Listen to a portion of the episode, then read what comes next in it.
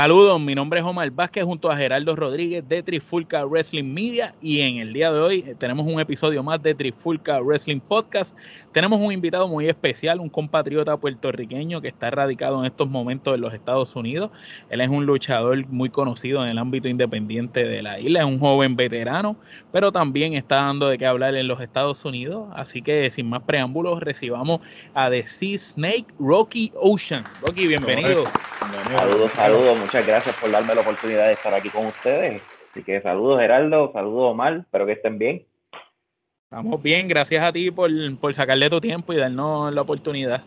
No, no, gracias a ustedes por tener una plataforma donde todos los luchadores independientes de Puerto Rico, este, de renombre y no renombre, pueden, pueden tener la oportunidad de darse a conocer al mundo. Así que no, gracias a ustedes por eso. Claro que sí, esta plataforma es para todas esas personas que no han sido escuchadas en otras plataformas. Aquí tienen la plataforma para que los escuchen y no solo de Puerto Rico, sino de Latinoamérica también. Hemos hecho varias entrevistas también allá y vamos a darle. Bueno, vamos, a empezar, vamos a empezar rapidito. ¿Cuándo nace tu pasión por la lucha libre? Mira, mi pasión por la lucha libre nació cuando yo era bien pequeño, este, para, para cuando yo tenía como unos alrededor de unos 12 o 13 años, mi mamá salió con un luchador este, de Puerto Rico, que era luchador de lo que era IWA antes de ser IWA, cuando era un independiente corriendo por las áreas de pues, diferentes este, pueblos de Puerto Rico, y pues mi mamá este, salía con ese caballero. Y ese caballero me introdujo a mí a la lucha libre. Un día me llevó allá, me enseñó el camerino, me enseñó todo. Y de ahí nace mi pasión y mi amor por la lucha libre. Este, ya la veía por televisión, lo que era este Capital Sport Promotion, este, y pues nací viendo, este, perdóname, me crecí viendo a Carlos Colón, a Invader, a TNT, a... Nosotros, todos, todos crecimos. A, todos, a todos esos luchadores que, que, que hoy en día son leyendas, yo crecí con ellos y pues quise, a los dos años dije, yo en algún momento quiero ser luchador en mi vida. Bueno, precisamente este, mencionaste el producto de la Capitol, mencionaste la IWA, este, además del de, eh, producto de la Capitol y IWA, ¿consumías algún otro producto de lucha libre? ¿Y qué luchadores te llamaron la atención cuando empezaste a consumir lucha libre? Pues mira, una vez ya me introduje más en, en, en, lo que es el ser fanático de la lucha libre, este, empecé a ver lo que era eh, WCW, WWE, para sus tiempos WWF, eh, y el personaje que siempre, siempre, toda la vida me ha llamado la atención es Sir William Regal.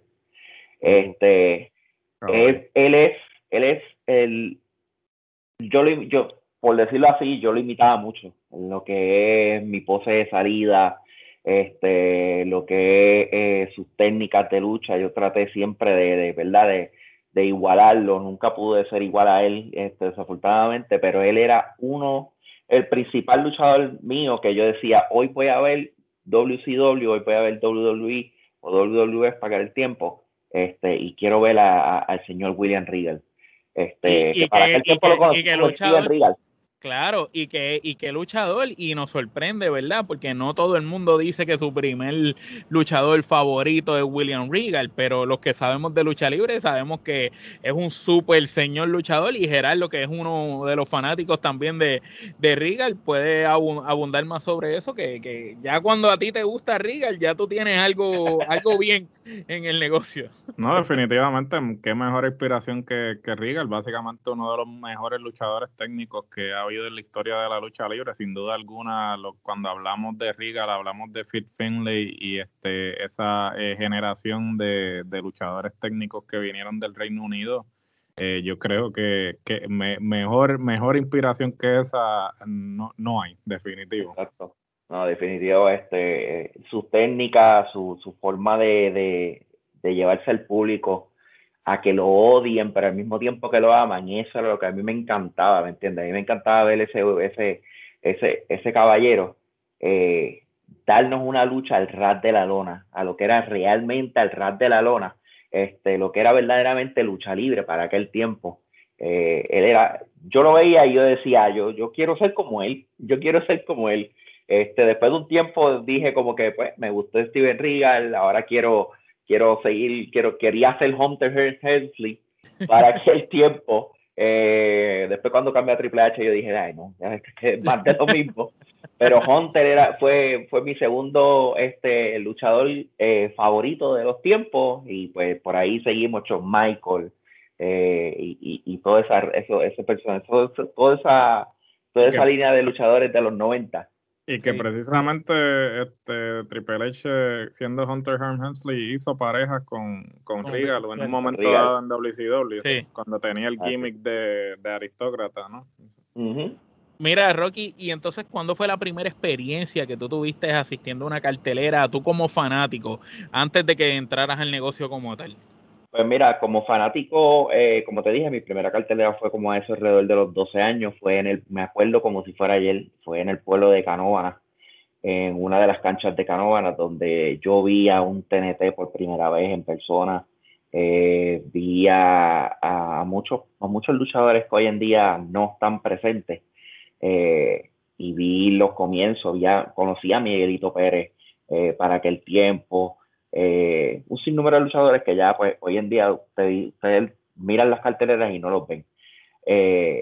y pues esa fue mi primera experiencia yendo a una cartelera. Luego de eso no volví a, un, a una cancha de, de lucha libre hasta que tenía alrededor de unos 18, 19 años que volvía a la Pepín, una, una de las carteras de la Pepín Cester en Bayamón. la catedral. La catedral de la lucha libre en Puerto Rico, como uno dice. Y ahí fue donde pues me uní este, con varias amistades que tenían que eran de los famosos chiquistarianos. Eh, ahí fue donde me uní a la lucha libre. Este, no era parte de los chiquistarianos, pero tampoco era parte de los hijos del Mesías, pero ahí estaba estaba en, en, la estaba entre medias, en, la, en la plantita alta para no meterme entre ellos, no vaya a ser que pues cogiera un golpe, tú sabes, entre la tiradera de ellos para aquel tiempo. Este, pero sí, compartí mucho con, con, con, con, los hijos del Mesías y también compartí con los hijos de, los, los, chiquistarianos, los viejos chiquistarianos como tal. Así que, pero me la, me la gocé, como fanático me gocé la lucha libre de, de, de principio a fin. Oye, ¿en qué momento decides formar parte de la industria luchística como tal y cómo lo tomaron tus padres? Mira, yo, eh, yo entré a la lucha libre en el 2002. Eh, en el 2002 decido entrar a, a, empezar a conseguir una escuela de lucha libre en Puerto Rico. Para ese tiempo, pues no había mucha, eh, no sé si ustedes se acuerdan, pues que todavía para el 2000 la lucha libre en Puerto Rico era un secreto. Sí, claro.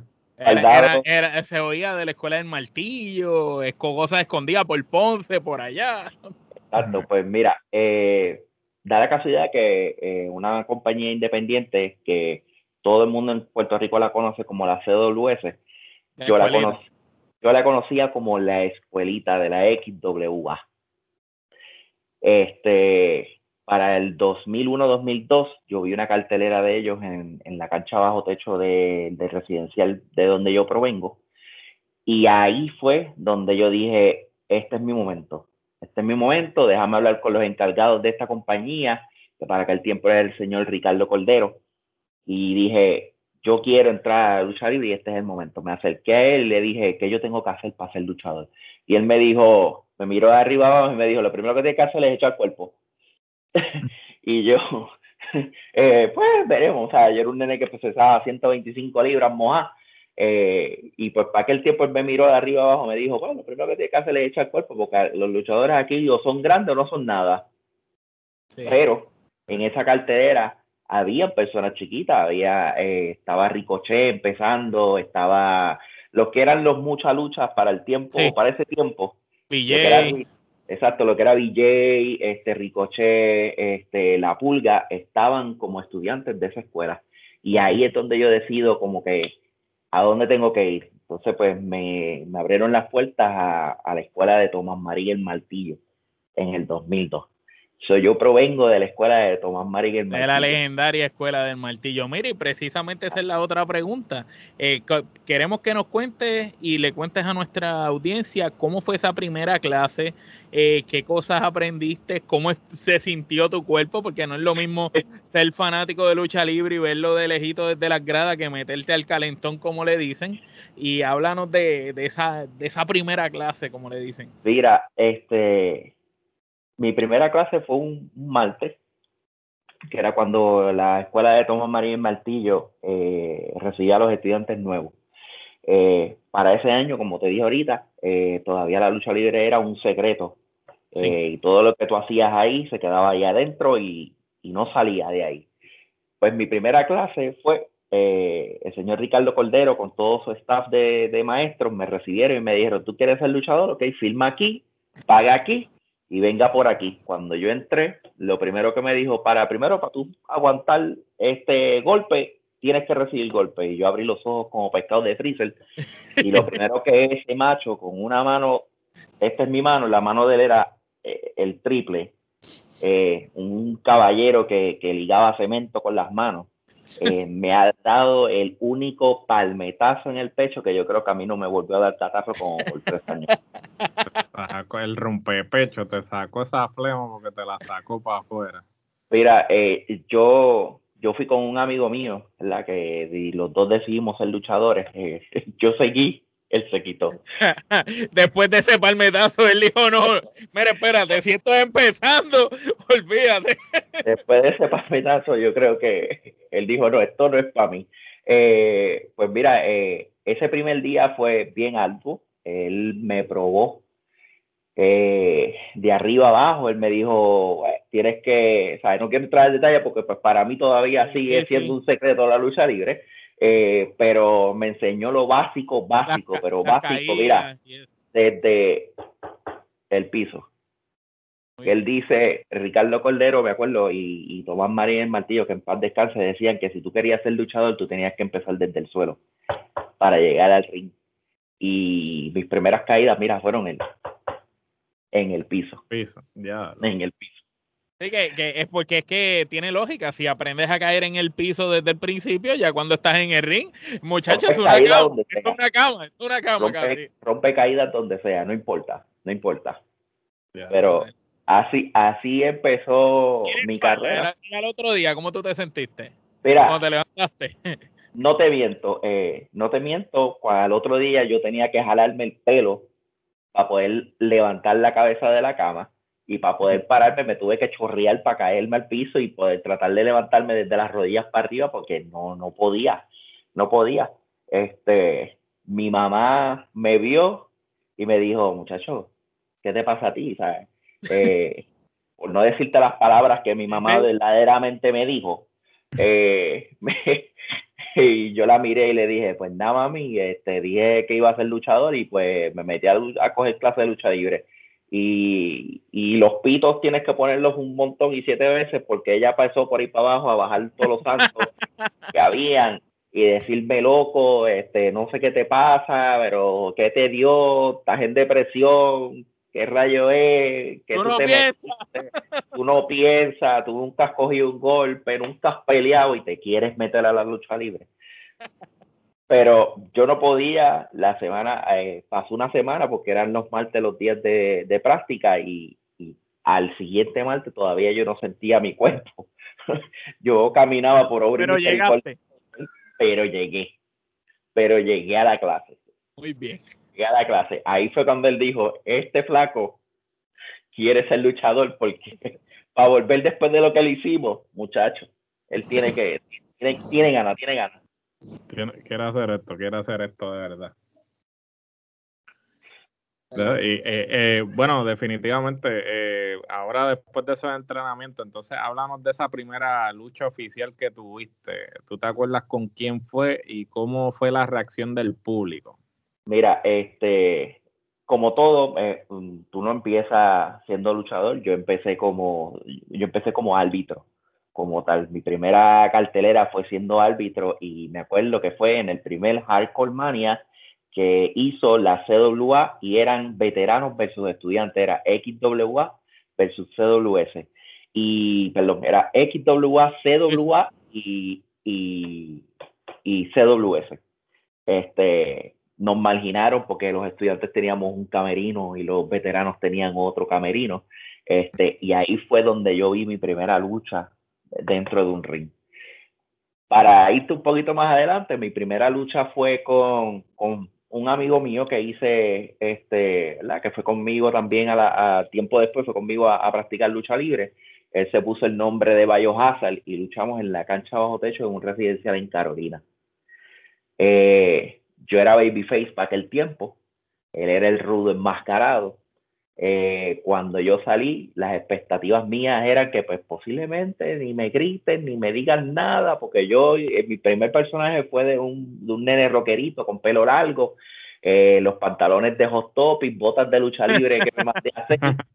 Este, así que imagínate, imagínate, yo dije, pues déjame ver qué es lo que es. Salí con la canción de rock que, que, que System of a Down era la canción que yo usaba. B.I.O.B. era mi canción y salí por esa cortina con una botella de agua creyéndome Triple H. Este, pero en vez de escupirla para arriba, lo que hacía era que me bañaba con ella, eh, tiré la botella, la botella que yo, eh, yo creo que cayó en el parking porque jamás y nunca la encontré. Salí y el público me compró. Pero la, emoción mía era más grande de la que los nenes y la gente gritándome. tú decías, tú no podías creerlo yo, tú sabes, tú sabes cuando la adrenalina te sube y tú te, se te pone todo en blanco. Así yo estaba. Yo me trepé en ese ring y yo no sabía que yo estaba ya en el ring, yo no sabía que había pasado por ahí y todo eso porque la emoción era tanta y tanta y tanta, tanta. Era mi primera lucha que yo, de verdad, me sentí que yo estaba en WWE. Para mí eso era WWE. Yo salí por el traitón y mira, aquí estoy, vamos, corriendo la rampa por ahí para abajo. Este, me trepé, este, ahí comprobé que lo que es pues, el timing, la, la, lógica de la lucha y todo lo demás, porque tan pronto me bajé, me cogieron todos mis maestros y me dijeron, ven acá, tú tienes que hacer esto y esto y esto, y los cartazos venían y volaban, y yo, pues, no, ahora mí es mi primera lucha, ¿qué tú quieres que yo haga? No, no, no, tenemos que volver a practicar, así que imagínate. Pero la pasé y me la viví de rabo a cabo, pero eso fue lo que yo y lo, más, y lo más importante es que el público te compró, eso es lo más... Lo más importante fue que, el público me compró y, me lo pude gozar de principio a fin.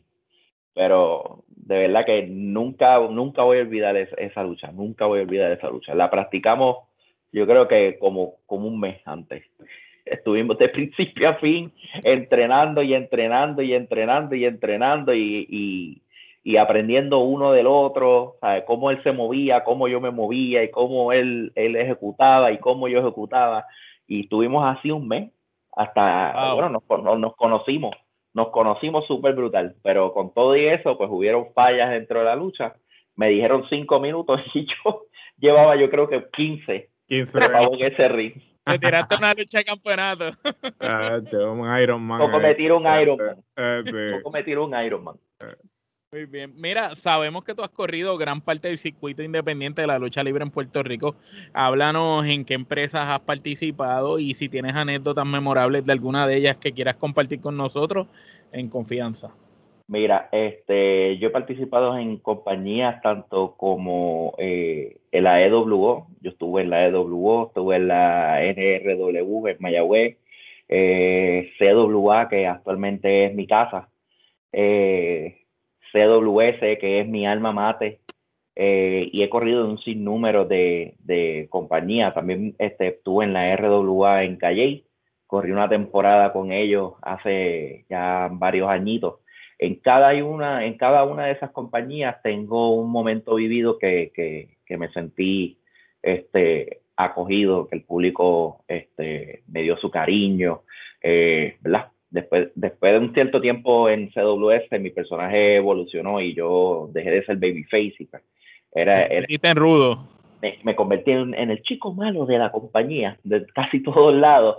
Este, pero en cada una de esas compañías tengo una anécdota este, súper brutal. Tengo muchos hermanos dentro de, de cada una. Eh, en RWA conocí a lo que es Béltico Rivera, que, que es uno de mis hermanos. Eh, que ese, ese hombre es adoración, eh, porque él fue otro de mis maestros. después de un tiempo. también tuve la oportunidad de estar con Raciel en Estados Unidos. Estuve en, varias compañías, estuve en Florida en, varias compañías, ¿verdad? No, no luché muchas que digamos en Florida, pero pues, me pasé por allí dándome a conocer dentro de sus escuelas. Y pues mi otra casa, que es la UCW en el estado de Utah, que esa pues es también. Pero en cada una tengo una experiencia maravillosa. Eh, una que, que, nos puedas decir así, puede ser graciosa o puede ser eh, mala que te haya sucedido o lo, que sea, algo que tú puedas, que tú digas contra esto, por X o Y razón, esto nunca lo voy a poder olvidar. Mira, yo nunca voy a olvidar la vez que me enfrenté por primero, una de las primeras veces que me enfrenté al fenómeno VJ. eh, una vez, sin número de veces que me enfrenté con él, pero una sola marcó mi vida para siempre. Eh, yo nunca creía que, la, yo siempre he dicho, el día que yo me encuentre con Ricky Bandera, yo no quiero coger un sillazo. Ah, pues no, prefiero no cogerlo de VJ nunca. Eh, nunca más en mi vida. Fue primer, eh, fue debut y despedida con las sillas con, con BJ. Eh, en una lucha de, con él este, por los títulos mundiales en pareja de la CWS. al final nosotros salíamos, este, nosotros salimos vencedores de, de la lucha y DJ tenía que darnos una pela a mí y a mi compañero. La pela se tornó en que pues volaron las sillas al, al centro del ring, no sé cómo, los fanáticos, los mismos fanáticos, las tiras. Sí. Eh, esa silla voló, llegó a las manos de DJ y llegó a mi cabeza. Eh, nada más te digo que pues al otro día me levanté con dolor de cabeza. Te fuiste, fuiste. Me fui, me fui, y no volví, me fui con Pateco y Pateco me llevó y, y, Pateco no me quiso traer hasta el otro día. Este, pero eso nunca, nunca, nunca, nunca en la vida lo voy a olvidar, igual que los palmetazos que da VJ, que son de respeto. Porque si hay algo de eso, eso han dicho, eso, eso he escuchado, que mucha gente en Puerto Rico dice, tú sabes, siempre han dicho que los palmetazos de Sabio y los de Apolo están de respeto, pero dicen que los golpes de VJ también. Mira, una de las cosas que nos enseñan a nosotros, en, que nos enseñaban a nosotros, este, imagino que todavía este, Jorge Ocasio lo hace, en la escuela del martillo era que los palmetazos los tiene que escuchar el último fanático en la en, la el más lejos en las palomas en el choliseo. Si ese fanático no dice uh tú no, sirves tú no sirves tú no sirves no des palmetazos jamás en tu vida jamás en tu vida.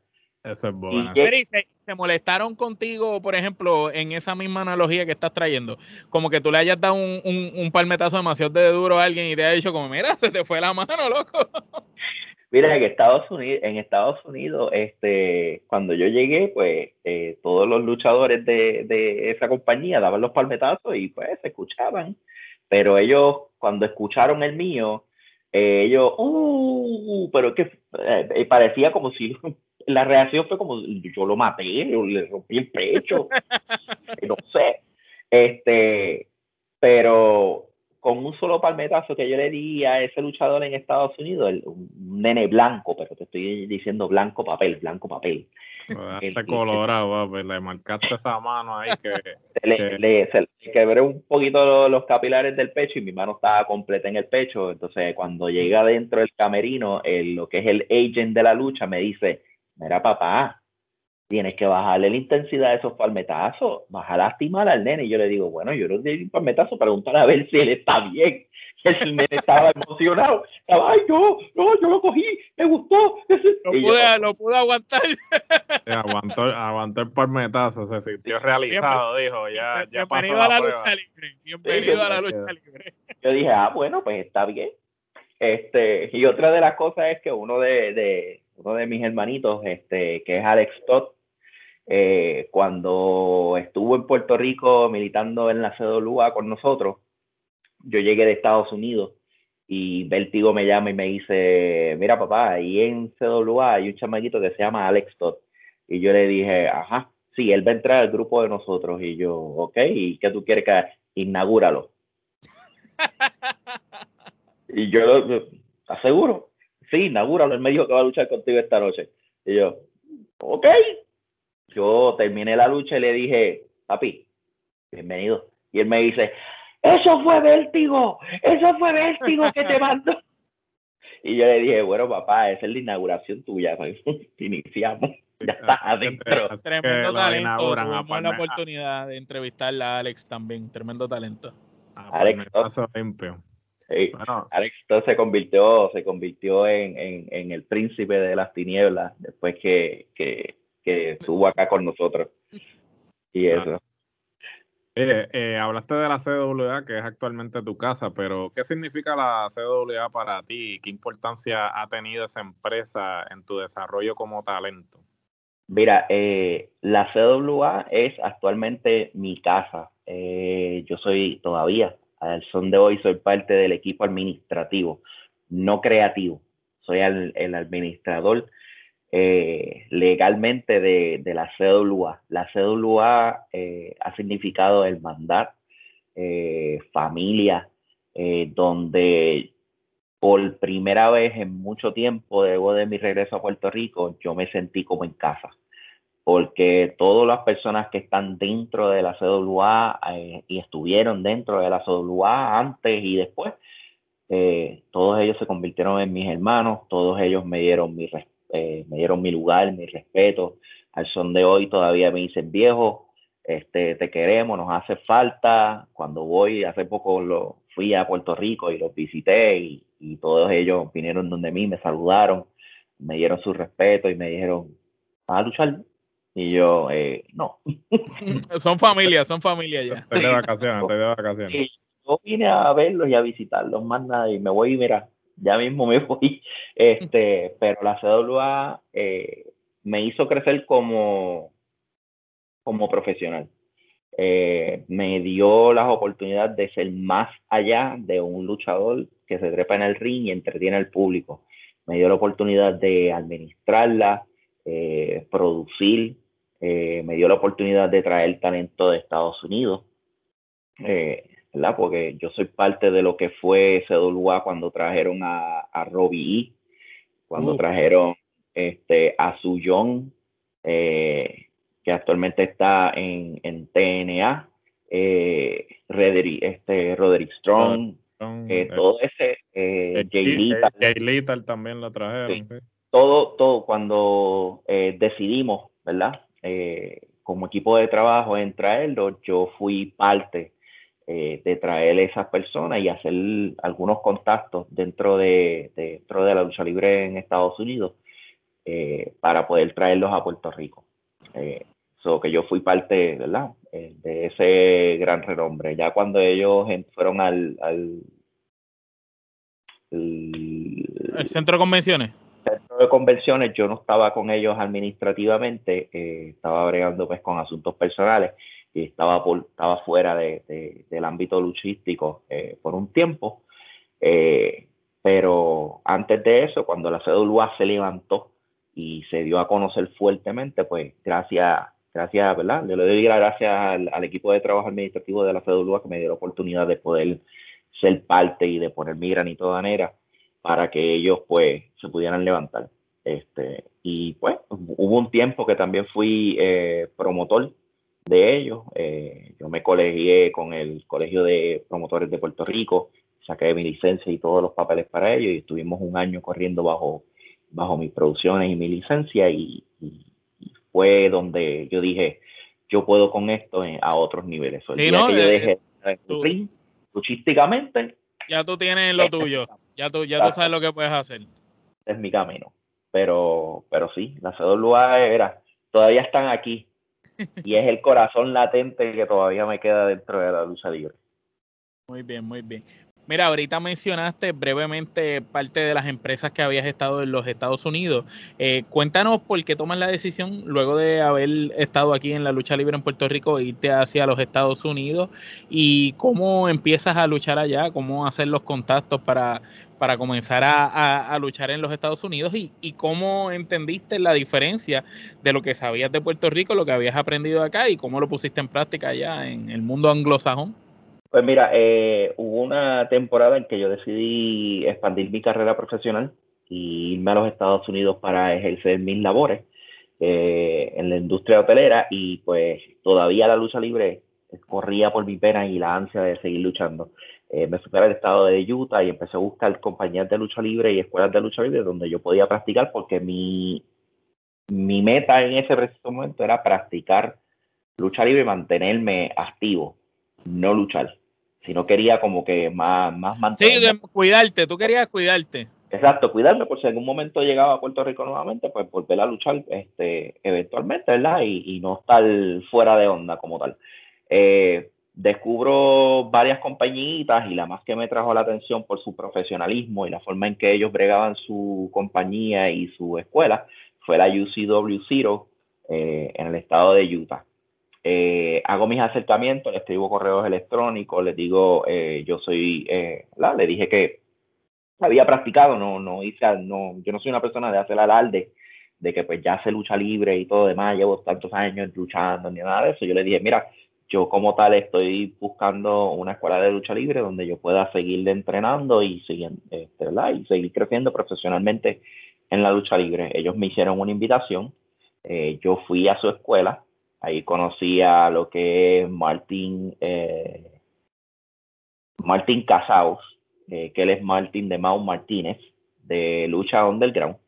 Eh, lo conozco a él, con que él es el codueño de la compañía, más conozco al dueño que es Steve Nielsen, y, ¿verdad? Y ellos me dicen, este, pues nada, este es el día, filma aquí, súbete, vamos a, vamos a entrenar. Empiezo a entrenar y Martin, lo que es Martin y Steve me dicen, tú tienes experiencia. La única diferencia es que tú luchas como los mexicanos. Y yo, no, como los mexicanos. Sí, tú viras al revés cuando te paras. Y yo, no, no, yo siempre me he parado de esta misma manera. En Puerto Rico nos enseñan a pararnos de esta manera. Y él me dice, no, no, no, la, lucha, la, lucha, la lógica americana es de esta manera. Vente que te vamos a entrenar como, como lógica. Eh, me, hicieron, me, hicieron un montón de cambios. Eh, trataron, como uno dice, de, de, quitarme la mala costumbre de Puerto Rico, pero, eh, ¿verdad? Ellos pues hicieron sus intentos y me, dije, me dijeron, eh, mira, tú por casualidad traíste tu equipo de lucha y yo, sí, lo tengo en casa guardado en un closet, lo tengo tirado. Y me dijeron, pues te vamos a hacer una lucha de tryout.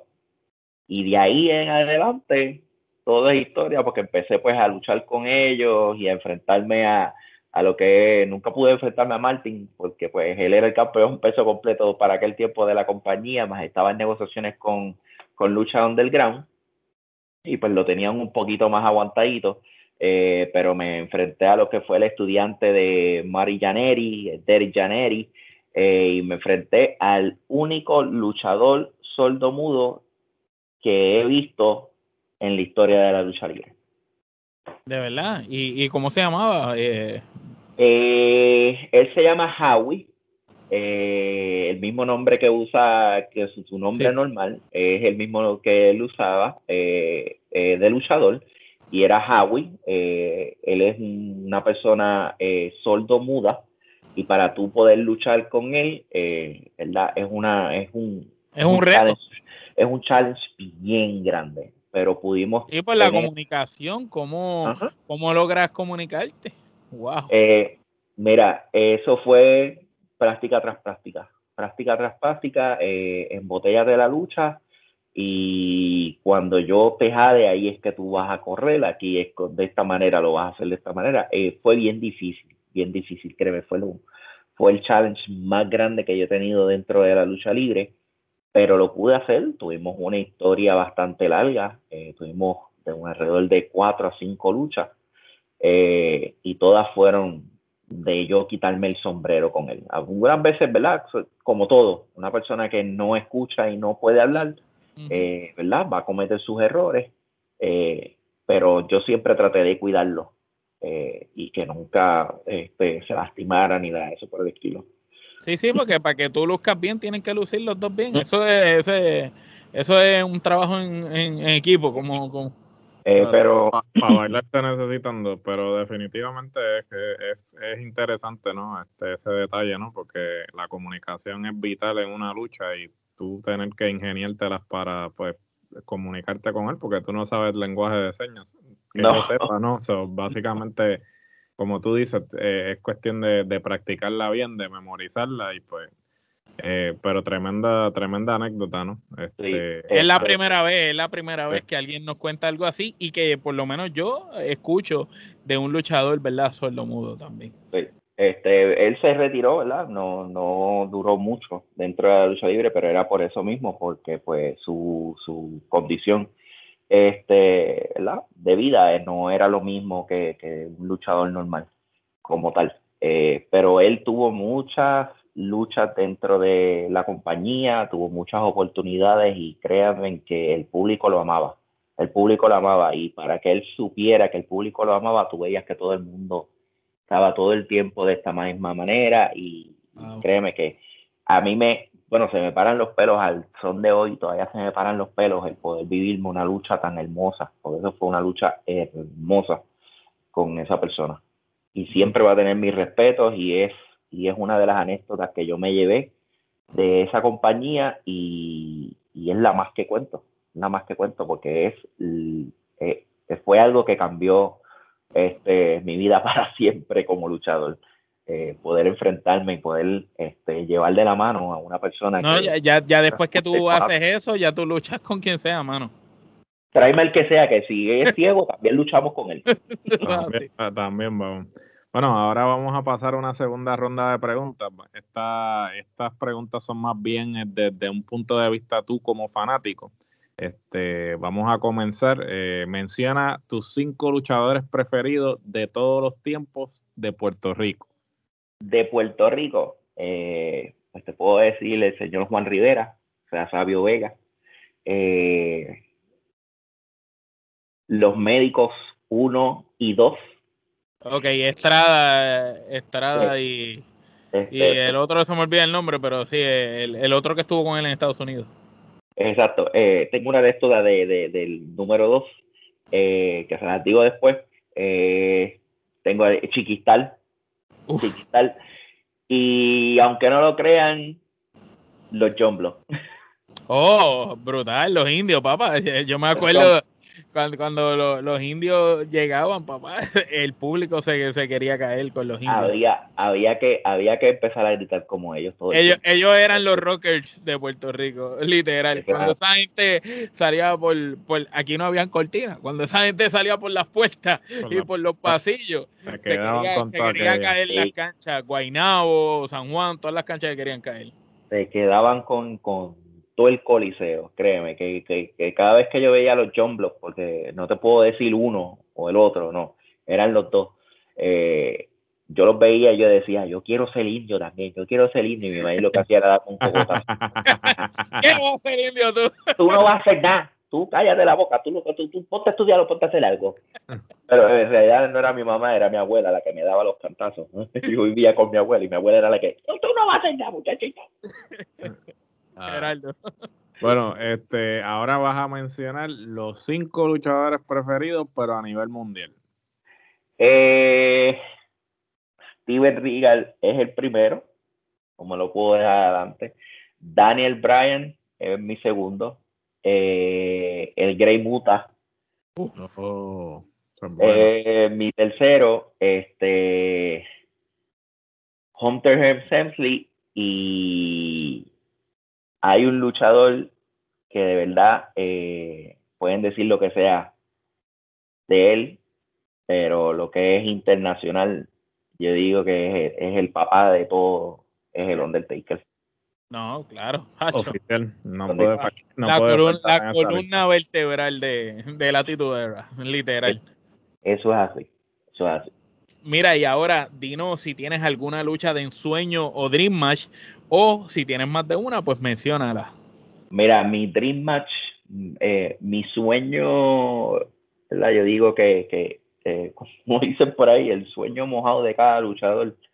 Mi sueño, mi lucha en sueño es algún día, algún día poder estar en el mismo ring que Sabio Vega.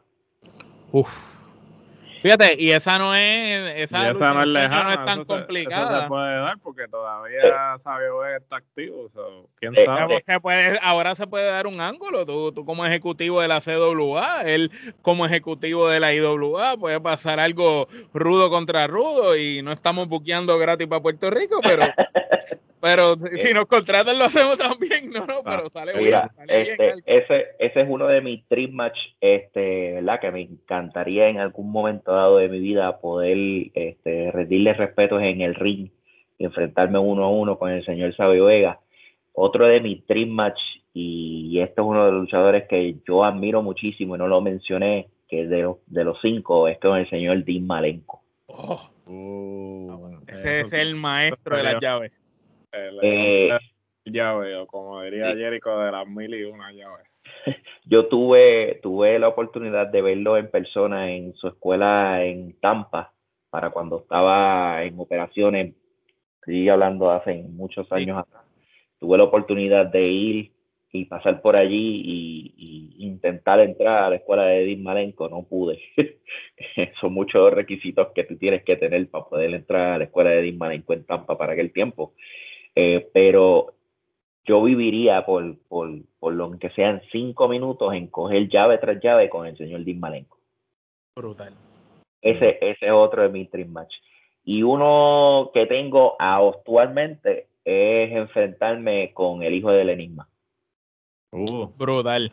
Una, una lucha interesante. Sí, es un, es, un chamaquito que, es un chamaquito que tiene mucho talento Sí, lo, lo entrevistamos. lo entrevistamos y este, verdad que tiene un futuro brillante por delante. Él ha ido creciendo de cero a 100 solo, tú sabes. y, es de, y, es de, esas personas que no tiene padrino y solito él mismo ha buscado la carretera y ha seguido y, por eso es que todo el mundo lo compra y, lo apoya.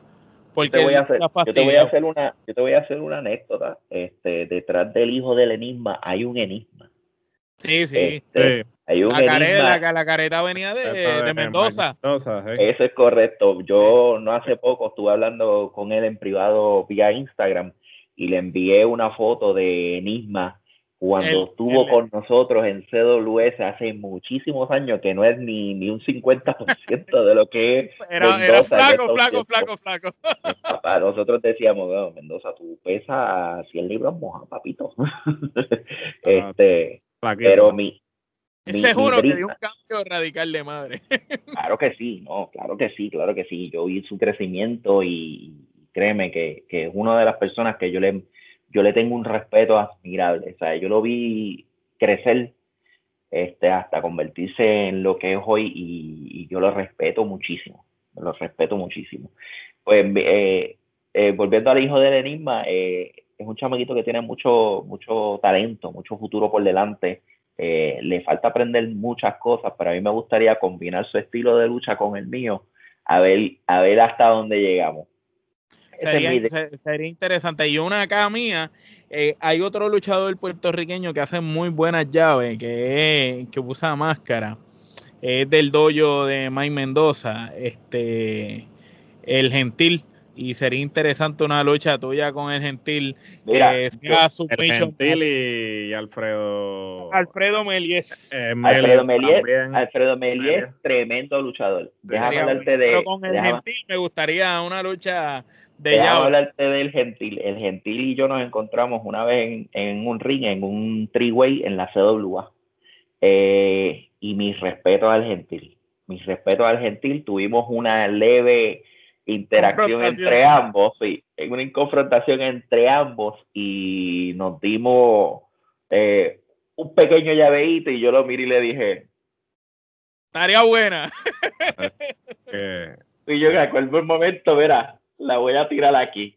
Este, pero lamentablemente no se dio. Se supone que se diera eh, en un angulito que había por el título eh, de Puerto Rico de la CWA eh, pero para aquel tiempo pues yo me lastimé y me tuvieron que sacar del ángulo y pues el Gentil creo que se retiró para otra compañía que creo que fue para el tiempo de la EWO. Este, él se fue para la EWO, otra compañía, no me acuerdo bien. Este, eso él salió de CWA y pues lamentablemente yo, yo me lastimé y no pude eh, seguir con el ángulo, pero el Gentil. Pero mi Dream Match, y esto, si ella ve esto, yo quiero que ella lo apunte. Yo siempre he dicho que el estudiante tiene que superar al maestro. Y a mí me encantaría enfrentarme a Raven Marie. ¿Qué tipo de lucha? Eh, porque Raven, porque Raven hace todo tipo de lucha. por eso es, y tú también, así que ser interesante. Raven, hace todo tipo de lucha, pero yo me iría a, nos iríamos a, a un todoterreno. Nos iríamos a un todoterreno. que todo sea válido. Donde todo sea válido, donde ella diga, yo tengo que ganarte o te tengo que ganar, no hay break. Ah, eso sería, eso sería eh, buenísimo ah, para la... un last man slash woman, Eso, sería una lucha libre puertorriqueña porque esas luchas intergénero que se lleven a cabo siendo realistas, así que se den con todo, eso no lo hemos visto mucho en Puerto Rico y sería interesante poderlo ver. No, exacto, este, cosa que, ¿verdad? No sé si ustedes han visto, pero yo soy este portavoz de la, de la diversidad en la lucha libre eh, y yo creo mucho en la diversidad y mucho, creo mucho en que eh, debemos incorporarnos todos porque todos somos iguales. Claro.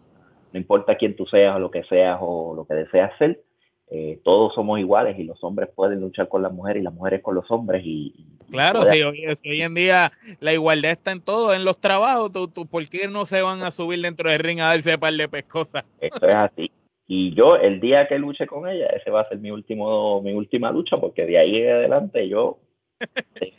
y, ese, y, ese, y ese va a ser el, rey contra la reina. Y yo le voy, el día que pase eso, al otro día, mamita, ya hasta aquí yo llegué, yo engancho las botas y tú sigues por ahí para abajo, dándote a respetar como lo has hecho. Muy bien. Bueno, ahora vamos a pasar a una sección que se llama El toma y dame. Es básicamente una versión del ping-pong y entonces este, yo te voy a decir un nombre y tú me vas a decir la primera palabra o frase que te venga a la mente sobre esa persona. Vamos allá. Comenzamos. Raven Marie. La reina. La mejor luchadora de todo Puerto Rico. Bambino.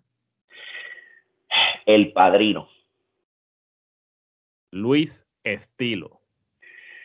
Eh, siguiente pregunta. Muy bien. Dark Angel. Wow. Dark Angel. Donde quiera que esté, le mando un abrazo. Willy Urbina. Papá. Papá, papá, papá, papá. Vértigo. Ese es mi hermano, mi sangre. Eh, otra víbora. Raciel. Mira, Raciel es, es mi mano derecha. Raciel, es la mitad de mi corazón, la mitad de mi alma, la mitad de Rocky Ocean. Sin Rocky Ocean no hay Raciel y sin Raciel no hay Rocky Ocean. Brutal. El profe. Leyenda, maestro. ¿Qué, ¿Qué, no te puedo decir del profe? Donde lo veo le tengo que decir. Bendición. Respeto, caballo, eres bendición. Huracán Castillo. Otra leyenda. Salido del martillo cuando su papá estaba allí. Sabio Vega. Todavía tengo una contigo y no creo que la pueda perder. La empresa CWS. Mi alma mate, mi corazón, mi alma, mi, mi, mi todo, de donde yo salí, de donde nunca voy a negar que salí de ahí. De ahí es donde salió, nació Rocky Ocean. El Invader número uno. ¿Quién es ese caballero? La empresa NRW. Mira, NRW, una, una compañía que estuvo en crecimiento, tenía el potencial para crear nuevas estrellas en el área oeste y donde quiera que esté la señora, eh, la mamá de, de, ay, se me olvidó el nombre de ella, este, pero donde quiera que tú estés, te mando un besote, mi respeto siempre, igual que, que a su hijo, a los dos los respeto un millón. Luis Forza. Futuro de la lucha libre. Rodrigo García. Acere, Que los santos siempre te protejan. y por último, Rocky Ocean. El hijo perdido de Poseidón. Mi alter ego. Muy bien. Bueno, eh, ahora vamos a pasar a una última ronda de preguntas. Este, no te quitamos más tiempo. ¿Cuáles son tus metas a corto y a largo plazo en estos momentos? Mira, a corto plazo, eh, volver a ser quien yo era antes. Eh, tener la oportunidad de hacer una última corrida dentro de la lucha libre, cuidar mi salud y ponerme al día. Eh, ya que pues por problemas de salud, la espalda y todo lo demás, todo, todos estos años que llevo luchando, eh, mi espalda pues desmejoró muchísimo y pues hoy en día me encuentro en los Estados Unidos haciendo mis labores como tal en mi profesión, pero al mismo tiempo estoy cuidando de mi salud para volver a ser quien yo era antes. Esa es mi meta a corto plazo, eh, ¿verdad? Y también, bueno, mi meta a, a, corto plazo también es dedicarme a mi familia, a mi pareja, este, y seguir creando momentos eh, dentro de las personales. Eh, a largo plazo, crear una nueva evolución donde el fanático vuelva a las canchas y vuelva a creer en la lucha libre en Puerto Rico. Eh, para eso todavía sigo en la CWA como administrador y tratando de que volvamos los fanáticos viejos y los nuevos y la nueva generación de fanáticos y la nueva generación de la lucha libre crean de nuevo en lo que era la lucha libre cuando yo empecé en esto. Sí, la pasión, como que, la pasión, que la, pasión que se perdió, porque ese, ese fuego, ese, eh, fuego. eso es lamentable, la pasión se, se perdió en, la lucha libre en Puerto Rico. Ese, ese fuego hace falta, ese fuego que, que había antes, que la gente lloraba, se molestaba, tú hacías una maldad y te tiraban hasta con los pampers sucios. De, de, la viejita con el bastón, los viejos quitándose la correa. hay una este viejita que hay una viejita que va a todas las canchas de lucha libre, a todas las compañías de lucha libre. Esa señora siempre va con una correa dentro de esa de, dentro de esa cartera y eso es lo que yo quiero volver a ver, volver a ver a esa señora sentada allí que me dé la correa para yo darle correazo a aquel y que se la viva de principio a fin. Eso es lo que yo quiero ver. Yo quiero ver que los fanáticos vuelvan a la cancha y crean de nuevo en la, en la de esto y que sean fanáticos. Porque eso es una de las cosas. Eh, mi, meta, mi meta a largo plazo es que el fanático sea fanático y el luchador sea luchador y volvamos a ser quienes éramos antes. Cuando tu carrera culmine, ¿cómo deseas ser recordado? ¿Cuál quieres que sea tu legado? Mira, mi legado quiero que sea eh, que fui el, el ¿verdad? pues, se puede decir veterano, el veterano que le dio la oportunidad al talento nuevo, que los educó, que los llevó por una línea correcta, que les enseñó lo que es disciplina, porque hoy en día muchos luchadores ya no tienen la disciplina con la que yo me crié. Y respeto. Y el respeto, porque aún al son de hoy, voy a una cartelera de lucha libre y estoy backstage y cuando llega una leyenda como Sabio Vega, yo me paro y yo le cedo mi asiento si él se quiere sentar en ese asiento. Esa disciplina y ese respeto que había antes, que fue con la que me criaron y me, me forjaron a mí como luchador, ya no la hay. Y yo quiero que me recuerden por eso, como que fui la persona.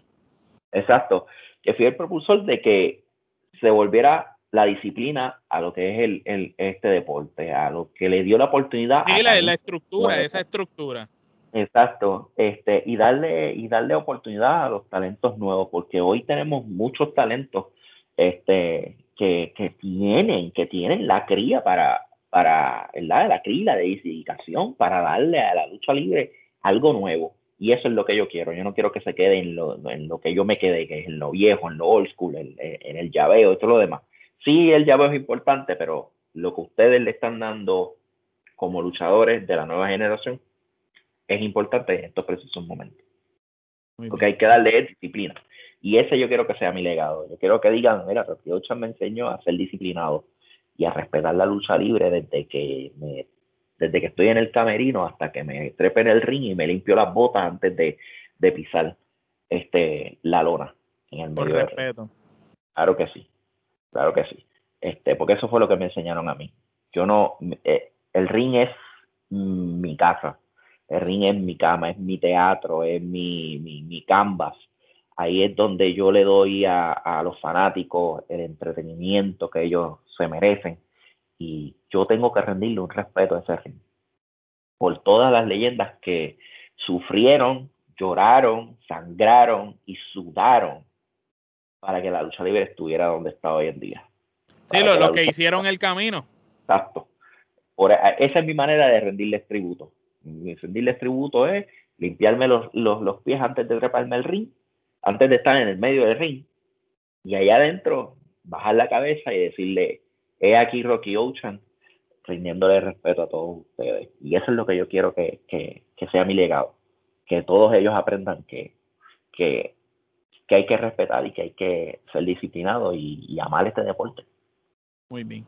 Mira, ¿qué consejo tú le das a todo aquel que desea pertenecer a la industria luchística, pero le tiene miedo al fracaso y decide no, no, no sé si me atrevo porque le tengo miedo a fracasar?